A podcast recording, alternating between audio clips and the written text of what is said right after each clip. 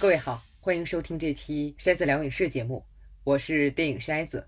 这期是观影观剧的总结内容，正好进入暑假了，学生和老师朋友们可以参考这期节目，找找适合自己假期观看的影视作品。不过在说那些作品之前，我好像是在上上期节目里吧，跟大伙儿说过，这期先跟大伙儿聊聊眼下好莱坞编剧罢工的事儿。这次罢工是从五月二日开始的，到现在两个多月。眼下的编剧工会是代表着一万一千五百位电影和剧集编剧的从业者这么一个组织，就是有一万一千五百名编剧正在罢工。上次大罢工，我不知道有没有朋友有印象，是二零零七年十一月五日开始的，那次跨了年，到二零零八年二月十二日结束。持续了一百天之久，很多分析说，今年这次罢工估计得比十多年前那次要更长一些。为什么呢？常听我节目的朋友大概都是比较喜欢观看英语的电影电视剧的观众。我不晓得大伙儿在我说这个事儿之前，知不知道编剧罢工这个事儿。我前两天问我一位经常看美剧的朋友，他就不知道这个事儿，因为不知道很正常。如果你是身在美国的观众，呃，如果你喜欢看时政脱口秀，比如 Stephen Colbert、Jimmy Kimmel、Jimmy Fallon，这些是每天播的节目。编剧罢工一开始，这些节目立马都停了，因为这都是需要一屋子的人每天根据当天发生的事儿现写台词的。再有就是像我看的每周的时政脱口秀栏目，HBO 的 Real Time with Bill Maher。还有 John Oliver 的《Last Week Tonight》，这两个节目也是当周就停了。不但是没人写剧本了，所有这些脱口秀主持人，他本身也是创作者之一，都是编剧工会的成员。可是除了这些节目，罢工对他们有了立竿见影的影响。那其他的电影和剧集，观众每天可以在家里看大量的新内容。因为流媒体囤积了很多内容，所以就回到我们刚才说的，观众在相当长的一段时间内感觉不到罢工的影响。可其实这次罢工的主要原因就是流媒体。我们想以前看的美剧是什么样的？我最早看的美剧是《E.R. 急诊室的故事》，还有《C.S.I. 犯罪现场调查》，还有《The West Wing》白宫风云，那些剧都是。在电视台播的，每季二十二到二十四集，一年一年演下去。如果你是这个剧的一名编剧，那你的生活就有着落了，而且是比较舒适的中产阶层生活。但是现在我们看流媒体上的剧集，每季是多少集？十集左右，是不是？你作为编剧，哪怕跟这个剧组签了不止一季的合同，两季之间的时间。你还得到处找工作，不能光等那个剧啊！现在有的剧一年多两年才出下一季，还别说有很多限定剧，就是整部剧只有十集，演完了就完了。那你作为编剧就更没着落。而且以前的编剧，哪怕在两个工作之间空隙比较大，就是上个剧完结了，你还没有找到下一个项目，可如果你参与过比较不错的剧。也能持续得到一笔可观的收入，就是重播收入。你这个剧在原来的电视台重播，或者在其他的电视台播，还有被卖到国外翻译成各种语言播，那作为编剧都可以拿到一份重播的收益。当然，剧集影响越大越好，像《老友记》那种就厉害了。可是现在的流媒体，虽然放到平台上，观众可以反复观看。但是从概念上就没有重播一说了，制片方借此和编剧的合同就是一口价，写完走人。那前面说的两点啊，从剧集的长度和不再有重播，这都是流媒体的制作和播放模式给编剧的收益带来的直接影响。那另外还有职业发展上的影响，因为以前的剧是边写边拍的，剧本可以根据好多实时的因素不断调整。就是说，一个年轻编剧到了剧组，可以学写剧本、改剧本、剪辑和演员交流、找场景、参与声音剪辑。了解了这么多，这个编剧最终的发展方向就是剧集制作人，就是 showrunner。但是，现在的流媒体需要大量的新内容吸引和留住观众的订阅，他们就尽可能的缩短制作流程，尤其是大幅度的缩短编剧环节的时间。编剧只能负责编剧，不被邀请到其他环节。你写完了就走人，我们赶紧进入下一个环节。那实际上，这个不但对个人的职业发展不利，对行业本身也不利。你想，编剧不了解制作的其他环节，这跟了解的写出来的剧本肯定不一样。这都是流媒体的影响。其实还有啊，我在这儿就说最突出的。那另外，编剧工会在这次罢工中提出的条件里，专门有一条，就是不允许人工智能对人类编剧的作品进行组合和删改。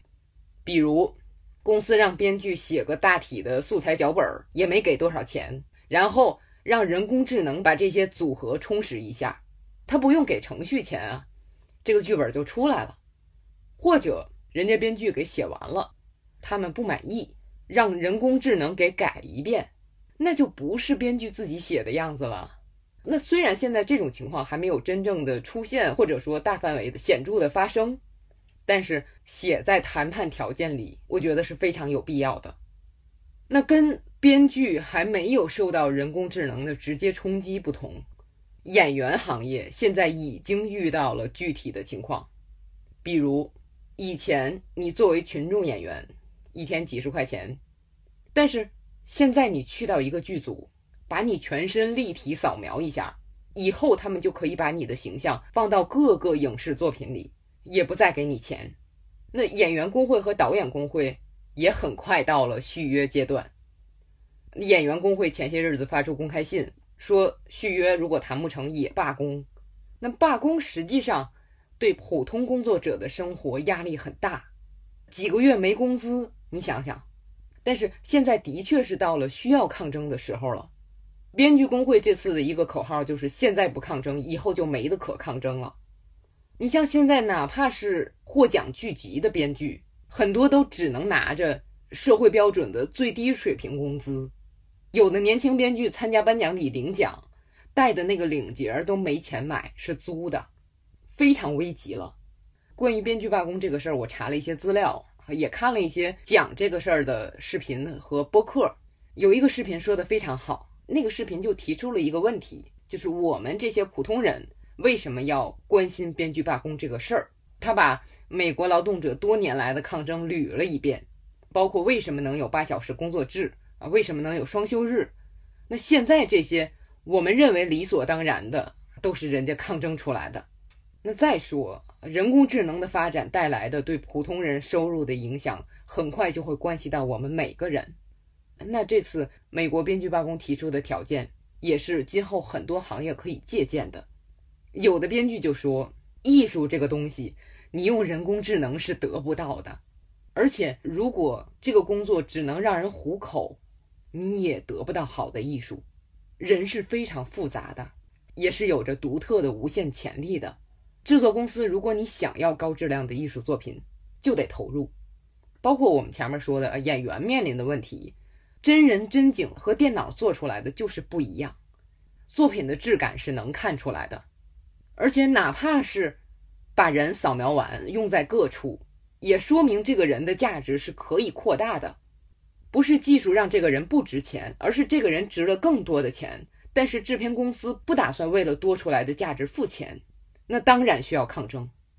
那另外很多分析对这个事儿的讲述还提到一点，就是对于劳务酬金的上涨跟不上物价的上涨，这也是很多其他行业的劳动者同样遇到的问题。所以我衷心希望这次编剧罢工能有好的收获。不过就像前面说的，要等流媒体的存货见底，让观众能意识到，估计还要等很长时间。历史上最长的编剧罢工是一九八八年三月七号到八月七号，延续了五个月，一百五十三天，五个月没有收入啊！但是的确是每一次罢工之后，对底层的劳动者、对行业发展本身都有好处，所以才有了我们现在的聚集发展的黄金时代。那罢工是需要巨大的牺牲的，但我相信也希望是值得的。祝成功。那说到用人工智能写剧本，前段时间还真有位编剧找 Chat GPT 写了个剧本，看看怎么样。那这位编剧就是《黑镜》剧集的编剧查理·布洛克。布洛克跟 Chat GPT 说写一集《黑镜》剧本，那生成出来一看，他说第一眼好像有点那意思，第二眼就是屎，没有任何原创性啊，就像是把之前《黑镜》的东西揉在一起。《黑镜》的编剧去试这个技术，听起来就特别合适哈。那正好《黑镜》刚出了第六季，不知道大伙儿看没看？我不会剧透，来聊一下整体的观感。《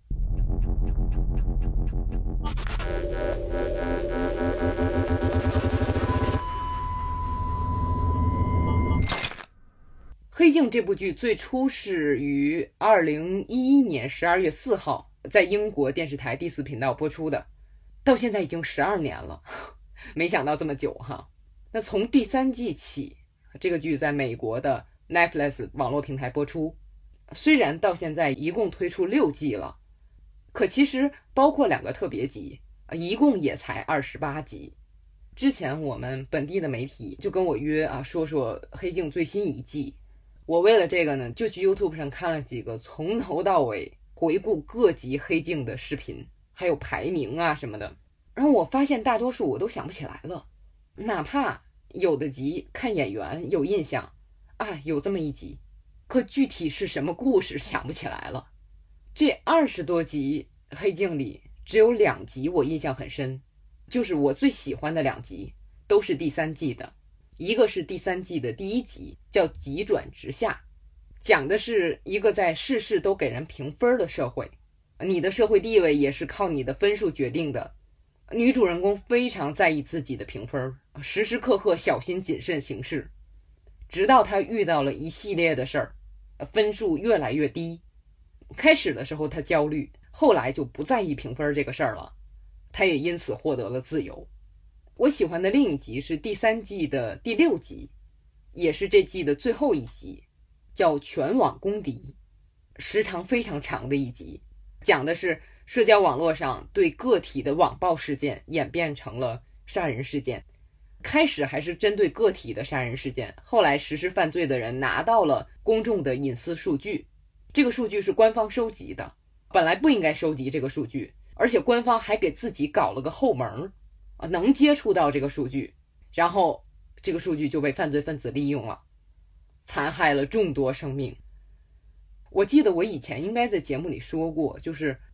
我对《黑镜》这个剧，并不像很多人那么喜欢，因为我觉得这个剧好像总是把错怪到技术身上，就像是你看有这么个技术，这不是逼我或者诱惑我干坏事儿吗？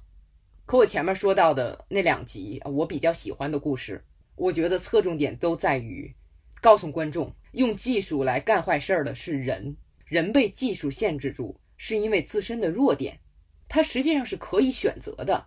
那剧集要把这种选择展示出来，让我们看到人的问题出在哪儿，根源不在于被技术牵着鼻子走，那是表象。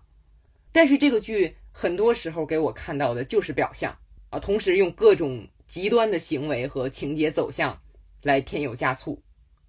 但是最新这第六季，我发现我很难这么评价这部剧了。像第一集穷糟透了。讲女主人公穷过着自己普通人的生活，忽然发现网络平台上出现了以自己生活为素材的剧集，叫《穷糟透了》。剧里边对她的生活进行了一定的夸张，周围人看到这个剧都开始讨厌她，她为此丢了工作，丢了男友，因此想方设法让这个剧停播。这集很有意思的是，他给这家网络平台另起了一个名字，但是。台标、开场音乐等等，大伙儿一看就知道这个网络平台就是 Netflix 啊。那剧里提到这家网络平台制作了大量这种低质、低成本的内容，靠暴露丑恶和负面故事吸引人。这正是近几年来大伙儿批评 Netflix 的问题。他们为了不断的用新内容吸引新用户，推出了大量这样的内容。呃，联系我们前面说的流媒体对编剧的待遇，要不怎么 Netflix 的用户数下降呢？所以，他这是自己讽刺自己啊，还是有点自知之明的。那另一面，对平台的观众来说，整天看这些东西，就容易被洗脑，在自己的生活中也扮演这种不疼不痒、没有真心的俗套角色，失去个性，淡化自我意识。逃避自主选择和选择后的责任，你看电视剧里人家都是这么做的，我也身不由己呀。可是当这集《黑镜》的剧集里主人公失去了一切之后，他反倒走出了剧集的框架，活出了自己。这就是我倾向的那种，告诉你，哪怕有流媒体这么好的技术，多数人就喜欢看这种，把脑子变成一团浆糊。引导你对人性的认识也越来越狭隘的这种东西，但实际上你是有选择的。很多人觉得穷糟透了这集是第六季最好的一集，我也这么看，既能跟当下的流行元素结合，又把人和流行元素的关系呈现出来了啊，我觉得还不错。让我意外的是，这季《黑镜》竟然到了第二集还在讲 Netflix。第二集的名字叫《亨利湖》。讲的是男主人公和女友回老家，女友发现这个景色非常棒的地方本来是度假胜地，后来因为出现了连环杀手，才变得像现在这样冷清。那两个人就准备拍一部和当年的案件有关的纪录片儿。没想到的是，这个案件和男主人公的家庭有着密切的联系。这个故事就涉及到 Netflix 另一个。近年来被人们诟病的问题，就是推出了大量的真实犯罪题材影视作品。我之前也在节目里反思过啊，我也曾经是真实犯罪故事的爱好者，可我自己都觉得这种看热闹的心态不老对头的。那这集《黑镜》就是在提醒人们，你们这些旁观者看得很开心，总是看热闹不嫌事儿大，可这些都是牵扯到真实的人的现实人生。你是在把人命当做娱乐那么看，所以很多人就在说前一阵儿那个 Jeffrey Dahmer 的故事，Netflix 就不该拍。所以亨利湖这个故事又是在讽刺 Netflix，而且它后面的转折还挺让人意外的，给故事增添了观赏性，所以我觉得就还可以。可是说到这儿，这季黑镜我觉得还不错的部分就说完了。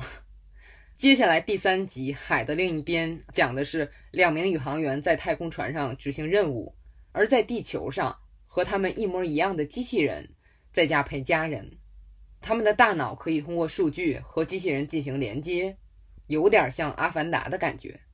这时候，其中一位宇航员家里出了意外，另一个宇航员就想帮他渡过难关，毕竟这飞船得两个人合作驾驶才行。这个故事在我看来最大的问题在于节奏，那叫一个慢。我之前说过，我看剧的时候不喜欢猜剧情，但是这个故事走向过于明显。我相信很多朋友看的时候也跟我一样，等着故事向某个方向缓慢发展，啊，真是急死我了。这个故事在我看来还有一个问题，就是把男主角的妻子当道具那么用。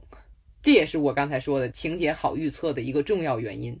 这个妻子毫无个性而言，纯粹就是老早以前的影视作品里的妻子形象，是打造两个男性人物关系的棋子。关于这个故事整体上，编剧查理布鲁克说这是在疫情封闭期间写的，不过他不想直接写疫情的故事，大伙儿都烦了。哦，他这么一说，我就有点感觉了。人哪怕在太空，也需要与人交流，也需要在外界感受自然之美。而且这个故事到结尾，很像疫情期间你能想到的最令人恐惧的生活状态。可哪怕如此，我也不认为这是个好故事，只能说故事形式和表意挺切合的，观赏性我觉得很差。那后边两集我就不说了，不是很理解啊，观赏性我觉得更低。可这些对我来说问题不大，因为我本来也没有多喜欢《黑镜》这个剧。但是第六季一出来，就有很多人在说啊，这个不像《黑镜》了。我作为一个应该说是旁观者吧，就觉得有点好笑。这个人就是《黑镜》的创作人，不是别人做的续集或者衍生什么的。这个人开创的这个剧，而且一直作为核心创作者在创作，怎么就不是《黑镜》了呢？有点像语文考试啊，分析文章的人在说这篇文章作者是这样想的那样想的，可作者根本就没那个意思。我觉得那些自以为是的网络意见本身就很有黑镜的色彩。查理布鲁克在宣传新季的时候接受采访时就说啊，自己想稍微改变一下风格，因为觉得前几季下来这个剧有点僵化了，给人感觉像是这个编剧看看这周最新的科技进展是什么。然后把它编成一个恐怖故事，那创作者写一个东西写了十几年了，不想套着一个模式写下去，想换换风格，我觉得这是很正常的事儿。常听我节目的朋友知道，我一直是非常支持变化的。艺术作品只有不断变化，才能保持活力。我看了一个视频，跟那些说黑镜不好看了、黑镜不像黑镜了那些分析视频不同，他就分析。黑镜为什么要转变？当然也是一种猜想，但是我觉得看了之后就很有收获。他说，黑镜之前的风格很大程度上是由查理布洛克的个人经历决定的。那一方面，他是那种生活条件一直不错的人，以前是在杂志、网站、电视台等媒体工作，后来当了有名的编剧就更别提。在他那个阶层，讽刺科技的所谓进步，悲观的预测未来。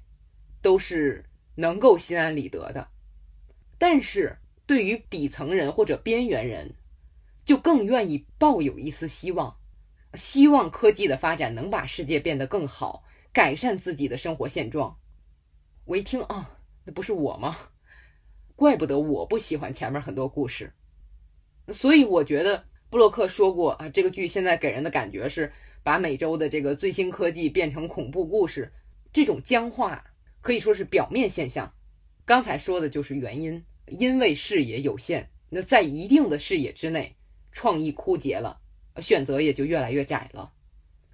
虽然这也是猜测，但是我们在最新一季里的确看到了黑镜在讲底层人的故事，还有给底层人带来希望的故事。虽然这后两集的故事并不好看，也许正因为作者不善于写这类人的故事。但是还能看出来他自己是有感觉的，不想把自己的路越写越窄。那到底什么是黑镜？查理布洛克说，最初创作这部剧是受五十年代末到六十年代初的美国电视剧《阴阳魔界》的启发。那个剧就是每集一个小故事啊，以科幻或者奇幻的形式来隐喻当下的社会。我非常非常喜欢《阴阳魔界》。二零一九年六月的时候，还专门做过一期节目聊新老阴阳魔界，特别是老剧好在哪儿？感兴趣的朋友可以翻以前的节目听听。所以，《黑镜》最新一季的后两集虽然不属于科幻，但属于奇幻。如果从借鉴阴阳魔界的角度看，就不奇怪了。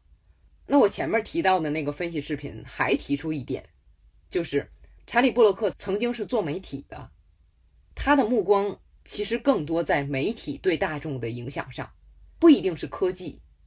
我们回忆这个剧最开始第一集，英国首相被要挟要跟猪干一下那个故事，其实也没有什么科技嘛，主要不就是电视吗？还是那个问题，到底什么是黑镜？这个剧为什么起了这么一个名字 “Black Mirror”？你看我们的电脑屏幕也好，手机屏幕也好。当你关机的时候，那个黑屏像不像个黑色的镜子？那就是 Black Mirror。查理布洛克说，当你看的一部剧结束，片尾字幕都滚动完之后，你的屏幕黑了，那时候屏幕上显现出的是我们自己。所以，我作为观众的一员，从这个角度来说，看第六季的时候就觉得依然符合“黑镜”这个标题。哪怕像第四集，可以说是大家公认的最差的一集，故事里涉及到狗仔队，我作为喜欢追星的人，看故事的时候也在想，因为有我这样喜欢看明星照片的人，才会有这些拍照的人啊。当然啊，符合创作者的创作初衷是一回事儿，剧集好不好看是另一回事儿。如果第六季的转型成功，故事特别精彩，我相信大伙儿也不会这么在乎还像不像黑镜啊这样的问题。反正新一季的热度依旧。啊，Netflix 肯定还会继续拍下去，毕竟他们如今拿得出手的系列剧也不多了。我想，既然再有意识的自我更新，就有变得更好的希望，我就会对《黑镜》这个剧继续关注下去。所以，对这种大热的剧啊，每次推出都能引起某种文化现象的这样的作品，我虽然不是特别喜欢看，但是相比批评它，显得自己水平高。我觉得探究这种转变背后的原因更有意思。批评这个事儿真不少我一个，有的时候是人们看的不开心就要发泄，那为了顺应和迎合这种愤怒，影评骂得越起劲儿就越吸引人眼球。就像是穷糟透了那集里反映出的问题，而《黑镜》这部剧它本身就是对社会文化的一种反应，然后它。对自己引发的社会文化，又有一种敏锐的自觉性，在这个基础上再进行反思和改变，对我们普通观众来说，获得这种观察的机会还是相当难得的，所以我觉得值得珍惜。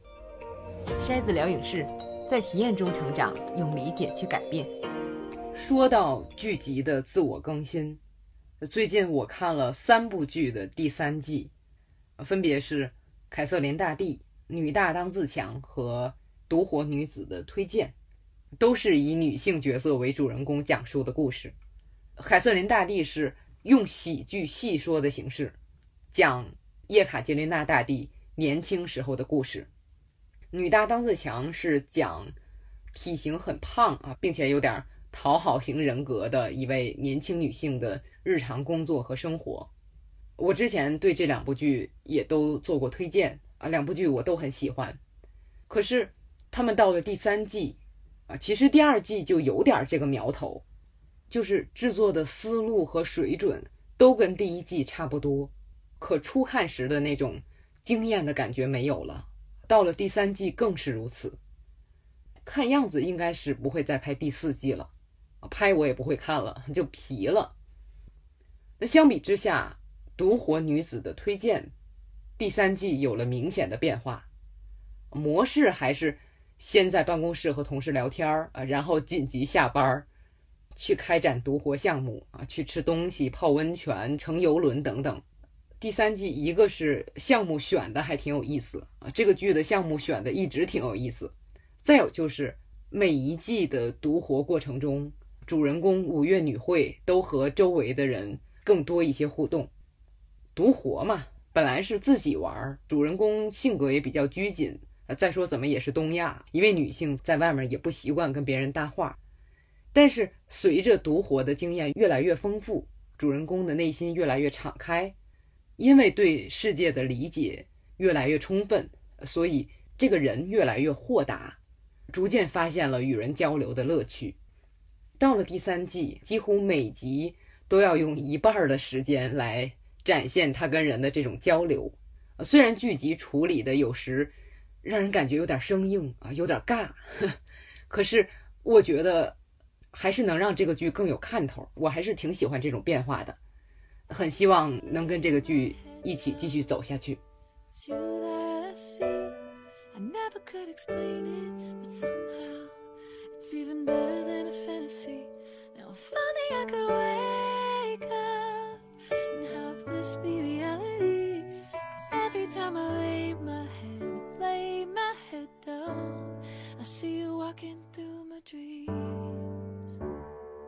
前面说的都是剧集，大伙儿如果跟我的 B 站的话，会发现我这段时间进影院看了不少电影，热门的片子基本都去看了。之前我还在节目里说，好长时间没能去电影院，并不是很怀念影院的感觉，因为干扰太多了，还是在家看比较能静下心来。可是真到影院发现，影院的感觉还是好。虽然我不明白有些人花好几十到电影院里去打手机游戏是什么意思，哦，真的，你偶尔拿出手机来回两句留言，我都可以理解啊。虽然这样已经很干扰别人了，但是看《银河护卫队三》这种片子，IMAX 听，坐我前面那哥们儿一半时间都在玩手机游戏，我就不理解了。我还是那种一直不喜欢《银河护卫队》这个系列的人。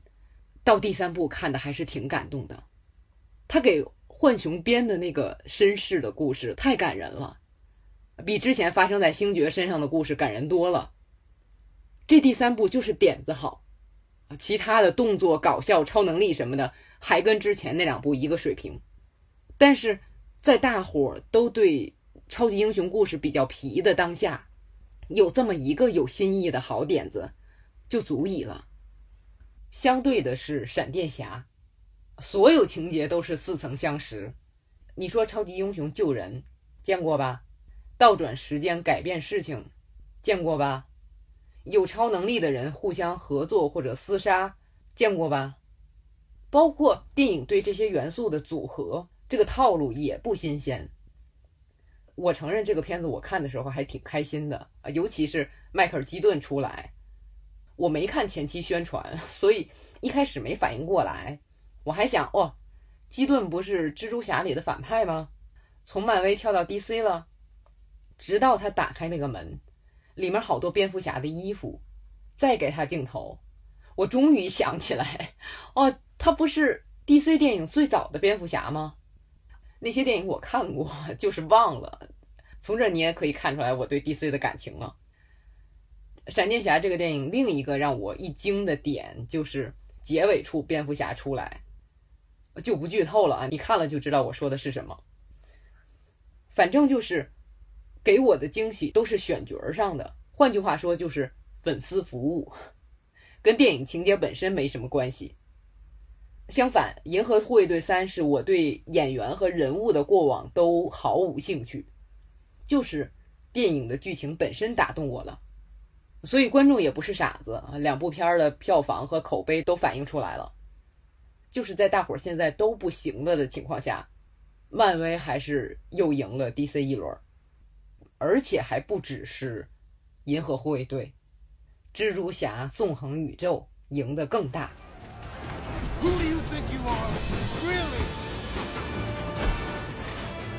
We are supposed to be the good guys. We are. 这片还完胜了差不多同时间推出的同为动画电影的《疯狂元素城》。那当初蜘蛛侠平行宇宙出来的时候，真是让人很惊讶。我记得当时坐在电影院里就想：哇，原来超级英雄的故事还可以这样讲，动画还可以画的这么俏皮。我以为那动画就惊艳亮相完了，没想到还有续集。而且续集后面还有续集，这部纵横宇宙的画面就更神奇了。你比如那个身上都是斑点儿的家伙，那个能力就特别好笑。还有朋克蜘蛛侠，画风特别有个性。你如果了解幕后制作的话，就知道这个人物的创作老费劲了。他是每个蜘蛛侠的世界都是一种不同的画风，这片子的画风就让你在观看的过程中。一直有值得关注的兴奋点，可能有点忙不过来，可是看的特别开心。我一直说《超级马里奥兄弟大电影》那个片子就是给眼睛的蜜糖，完全是让你舒服的画风，可爱的人物造型加艳丽又舒适的配色。而《蜘蛛侠：纵横宇宙》对我来说是各种想象不到啊，还可以这样，从人物造型到场景和动作的设计。两种动画做到极致都很难，但我觉得这个更难。我这么夸，可能让有的没看过这个片子的朋友以为这片子基本上就是看画面，还真不是。这个故事也很好，虽然前三分之一我觉得节奏稍微慢了一点儿。你看当下那么多讲平行宇宙的超级英雄的片子，漫威全面进入平行宇宙，然后 DC 又跟着学，闪电侠也是平行宇宙。可当初蜘蛛侠平行宇宙出来的时候，还没有这么多平行宇宙，那个片子告诉我们，每个世界都有蜘蛛侠，各种不同的样子和性格，你看多好玩儿。后来那些电影里也讲到类似的情节，就没有人家这个更好玩儿。结果蜘蛛侠纵横宇宙又走在了前头。之前是让主人公知道各个世界都有蜘蛛侠，你就不孤独了。可是到了这部里，告诉你，我们这些蜘蛛侠都有过类似的经历，你也得经历同样的事情，这样你才能成为真正的蜘蛛侠。这就像什么呢？我们从小都觉得自己是独特的，遇到不顺心的事儿就觉得好难过，怎么就我遇到这种事儿，老天怎么就跟我过不去？可长大一点，你就发现，原来好多人都遇到过类似的事儿，我不孤独了。可是，新的问题又来了，既然很多人之前都遇到过你当下遇到的这种事儿。你就得按照大家曾经的做法去应对，啊，感到不再孤独的代价是束缚在某种难以挣脱的宿命之中。这就是人生吗？人生非得这样吗？就像我们上期节目聊生之欲时引用的那句话，很多人以为掌握了世界的规则，然后不幸的相信了他们。好多人是主动被束缚的，就像是。纵横宇宙临近结尾时候出现的那个令人意外的反派，当然，我们的主人公迈尔斯不会甘于被束缚。接下来的第三部，我们就看他怎么挣脱。我有一位去年刚到我们这个单位的同事，啊，比我年轻好多，也喜欢看电影。他那天忽然问我有没有看《蜘蛛侠：纵横宇宙》，他特别喜欢。我说看了，上一部我就特别喜欢。他说很后悔上一部没去影院看。因为以为不好看，这次直接看了第二部，觉得真好看啊！于是我们相约一起去看第三部。虽然目前那电影还没影呢，可是有这种期待，我感觉挺好的。筛子聊影视，在体验中成长，用理解去改变。我觉得我对影视作品的要求还是挺宽容的，只要你达到一定的水平，我都能感觉到你的好。至少坐在电影院里的时候。看得很嗨，不是非得都像蜘蛛侠纵横宇宙那种水平。你像《速度与激情十》，我也看得很开心。虽然我知道等我走出电影院就会觉得没意思。那我说过，我看电影之前会尽量回避相关的宣传。可是，在看《速度与激情十》之前，还是看到一句话。说《速度与激情十》就是文迪塞尔的《复仇者联盟》，结果一看还真是。之前在这个系列里看到的各位明星都回来了，问题是我基本上都不记得这些人是谁了，连他是哪头的我都不记得。只有查理兹塞隆那个最近的第九部的反派我记得，像杰森斯坦森、海伦米伦、岩石、约翰塞纳，这都演的是谁来着？可哪怕我不记得，听两句台词，知道他是哪头的，跟谁关系好不好就行了，足以帮我过这部的剧情，倒是可以理解。《速度与激情》这个片子就像是兴奋剂，为了达到刺激效果，每部都需要加大剂量。就像我前面说的，你保持和前面一样的水平，观众就很容易疲了。可这个系列就比较一根筋啊，就是。车的性能越来越好，场面越来越大，最后愣整到太空里去了，把自己作死了。后面你还怎么搞？出太阳系？结果就用人海战术，新老明星走马灯一样出现，通过这个给观众刺激。至于这部的动作场面，我觉得最好的就是开头那个大铁球，很有印第安纳琼斯的感觉。所以这个电影的开头是我觉得最刺激的，这个安排就不老合理的。后面像从天上开着汽车往下跳，再有就是从下面开车上飞机啊，把直升机挂在车上面甩，车上开炮之类的，这些之前在系列里都展示过了。不过让孩子开炮杀人还得到了赞扬，这点也不知道创作者怎么想的。再有就是到最后啊，在水坝上开车那个有点意思。也没着力展示，就那么一下，很快就过去了。那说这个片子像《复仇者联盟》的另一点就是，它看起来整个故事是走向告别了。不过这告别也是分步骤的，还有下一步。你可以意识到，他留着一部分明星在下一步做主力。那今年上半年，我已经两次坐在电影院里，忽然发现自己看的是半个故事。呃，第一次是《速度与激情十》，第二次就是《蜘蛛侠：纵横宇宙》。我就看着看着，完了。啊，还有一部，当时那第一感觉就像是自己花的这个电影票钱有点亏。我买的这个西瓜吃完了才发现它是一半儿，并没有缺斤短两，可就是不完整的感觉，你明白吗？有点怪。那还有一种情况，就是我以为这个系列我看到终结了，还在那儿感慨呢。哎呀，主人公这一辈子呀。结果看完不久就知道他要出下一部了，就是《极速追杀四》。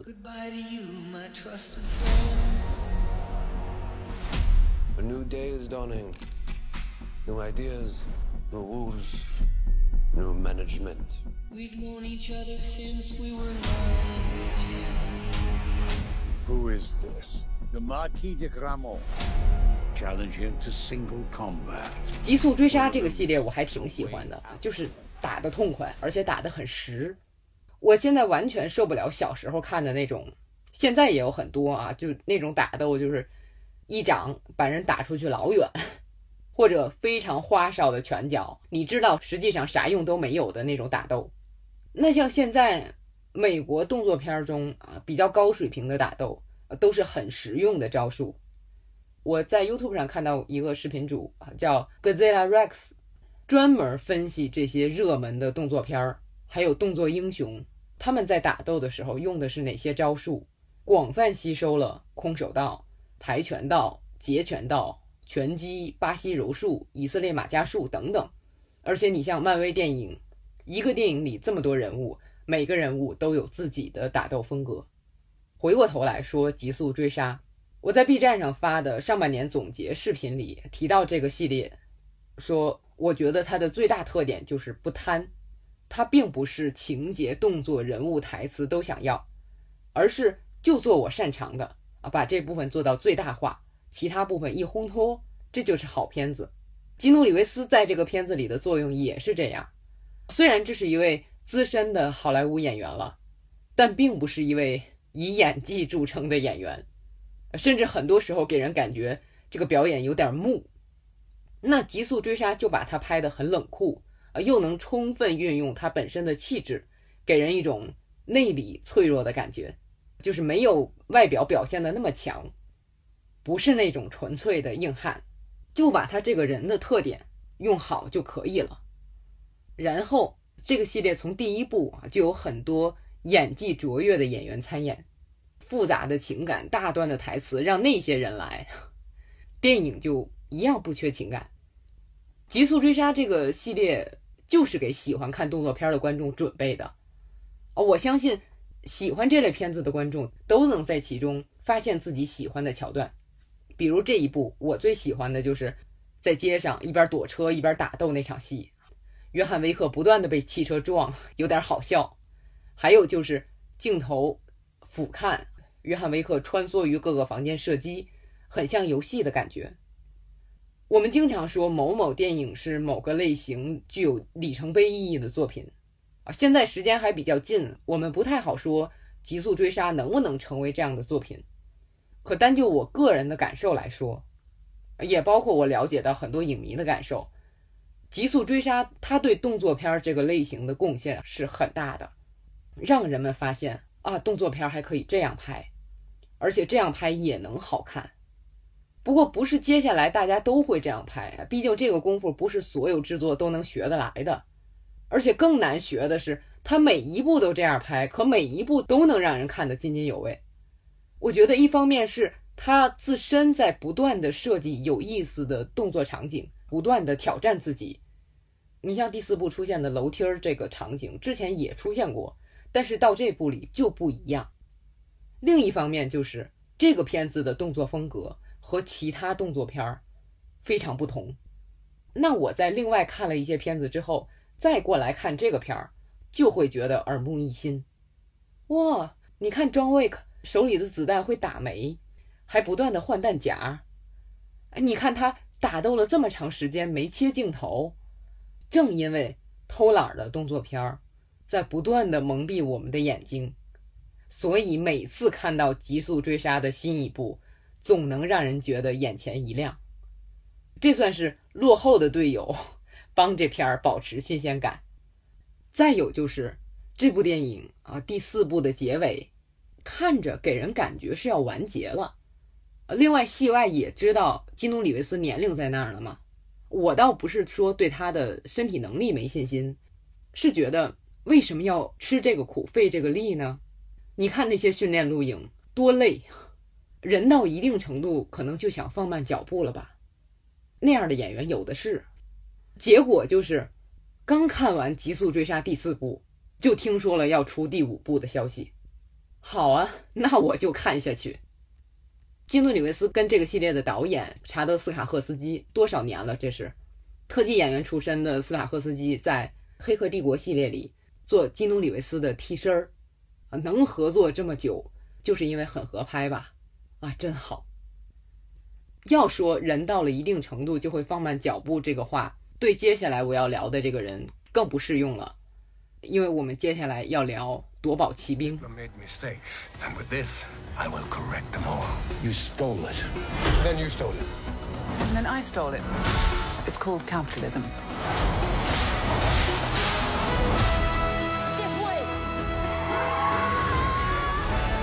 Fasten your 呃 seat. 哈里森·福特马上就要过八十一岁生日了，我就今年到目前为止就已经看了他两部剧和一部电影。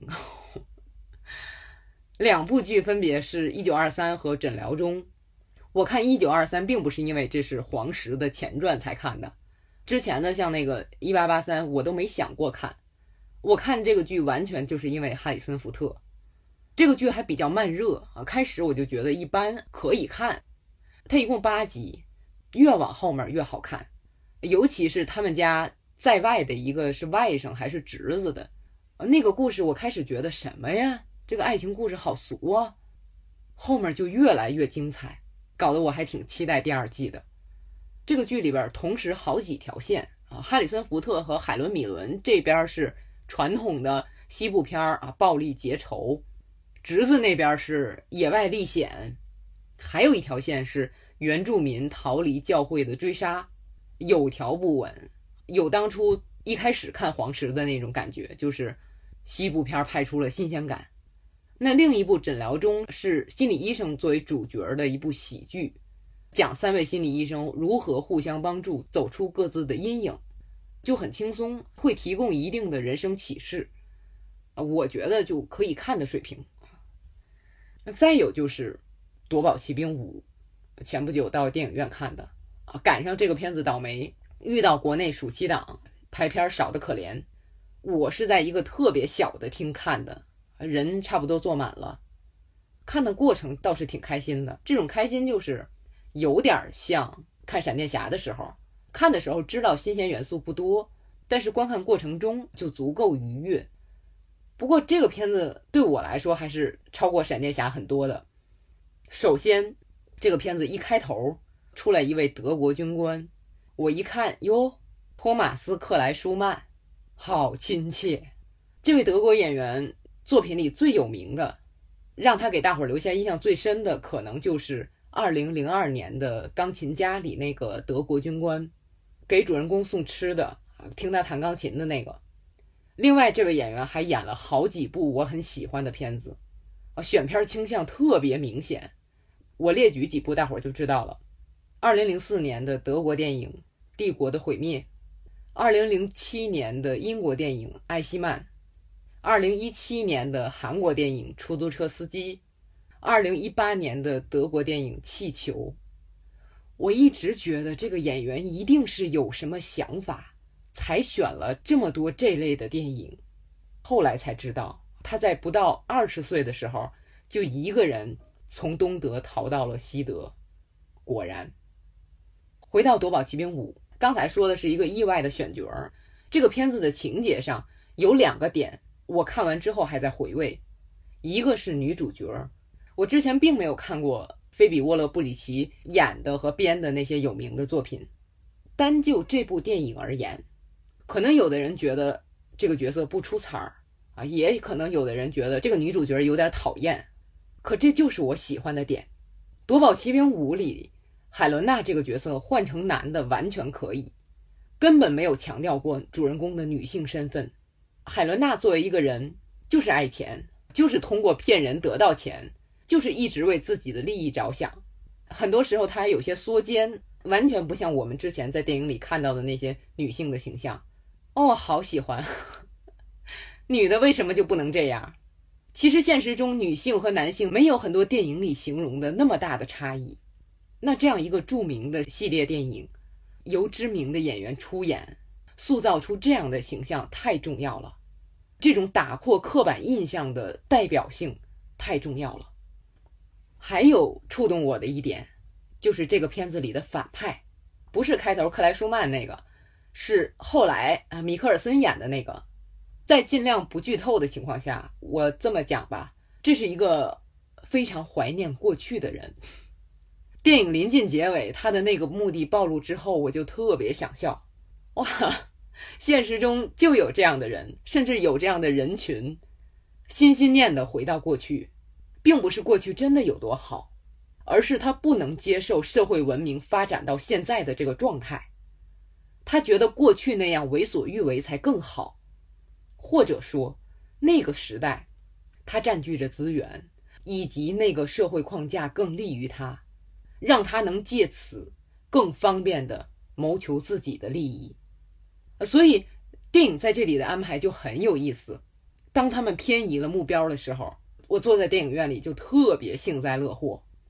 再有，我看这个片子的真正原因啊，就是哈里森福特，这是他的最后一部夺宝奇兵了。当初他最后一部星球大战，我也是去影院看的，就是很有感情。这部夺宝奇兵的结尾处理的挺动人，不过我觉得我看的时候掉眼泪，一半是因为剧情，一半是因为对演员和这个角色本身的感情。这部片并没有回避印第安纳琼斯变老这个事儿。并不是说用很多的替身镜头让老琼斯继续蹿蹦跳跃，而是减少了他的动作场面。电影开头还用技术手段让我们看到他年轻时的样子，就挺让人感慨。福特后面还会出演电影《美国队长四》，出演的动机就是没有演过这类电影，想试试。我清楚的记得，当初罗伯特·雷德福演《美国队长二》的时候，也是类似的理由。就是想了解一下这类电影是怎么拍的。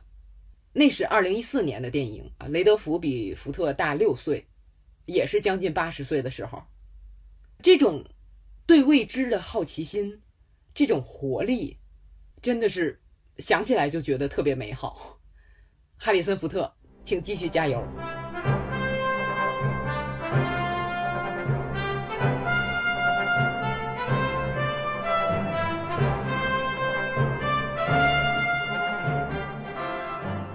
我们今天聊了一些剧、一些电影，还有一些人。这期节目的标题叫《关于改变你怎么看》。你像这期节目聊到的这些电影和剧集，多多少少都在寻求着变化。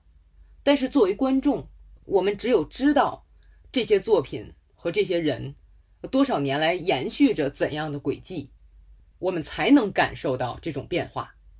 那这些演员和作品本身也是啊，需要多年的坚持。对自己和行业的关系有了充分的了解，才谈得上变化。他才知道自己应该往哪个方向前进。包括罢工那个事儿，因为多年来编剧工会、演员工会、导演工会这些组织一直在抗争，相关的法律法规也越来越健全。你知道这种劳务纠纷的核心在哪，应该怎么样解决？这么多年来，这种事儿的本质实际上没有太大的变化，所以哪怕是有新的技术以及新的商业模式的挑战，大伙儿还是会团结在一起，相信通过努力能带来好的改变，而不是坐在那儿诅咒新技术。那对于我们这些普通的个体来说，我们喜不喜欢影视作品做出改变，还有旁观别人为了改变而做的抗争，终究不是我们自己的事儿。可我作为一个影迷，就很喜欢通过电影理解我的世界，并且为我在现实中的行动做一些指引。包括我做这个节目啊，也想在这方面给大伙儿提供一点启发。那我前些日子读了一本书，是以赛亚·柏林的《观念的力量》，里边有一段话，我这两天到处跟身边的朋友分享，所以也在这儿跟大伙儿分享一下，正好结合今天这个题啊。我其实是准备完前面那些内容才想起这段话的，那因为这段文字对人怎样面对变化给了更深层的解释，我不能说的更好了，就直接念原文了。这是这本书的很靠后的章节。柏林在讲到对年轻人的教育时写到的：人们必须清楚的知道他们在与什么打交道，根据这种认识来安排自己的生活。他们不能只带着困惑来看待这种扰人的变化，不能相信宿命论，所谓忍耐服从，不能盲目崇拜，不能带着被拣选的蔑视。不能屈服于不可抗拒的欲望而自我毁灭。年轻人必须武装自己，以免受到这种无可奈何的观念之侵蚀。我们还是鼓励学生拓宽视野，这样他就能超越目前这个他似乎被认为应该生活在其中的狭小世界。人们能够避免很多浪费，少做很多蠢事，还能消除很多伤害。具体的说。如果没有这种眼界，人们对自己、别人以及过去和现在的世界的理解，可能完全是错误的。因此，他们可能庸俗不堪、百无聊赖、心怀怨恨，被一种莫名的恐惧所笼罩，厌恶各种知识，也厌恶人生。他们觉得知识陌生而费解，因此他们痛恨知识。他们可能提出荒谬的理论。这些理论有时会导致种种暴行，所以柏林在书里就提出问题：我们该如何做起呢？他对这个问题给出的答案是：了解不同的思维方式，可以将这种行动称之为观念的探险。那我作为电影筛子能做到的，就是跟大伙儿在影视的世界里一起探险。感谢收听这期筛子聊影视节目。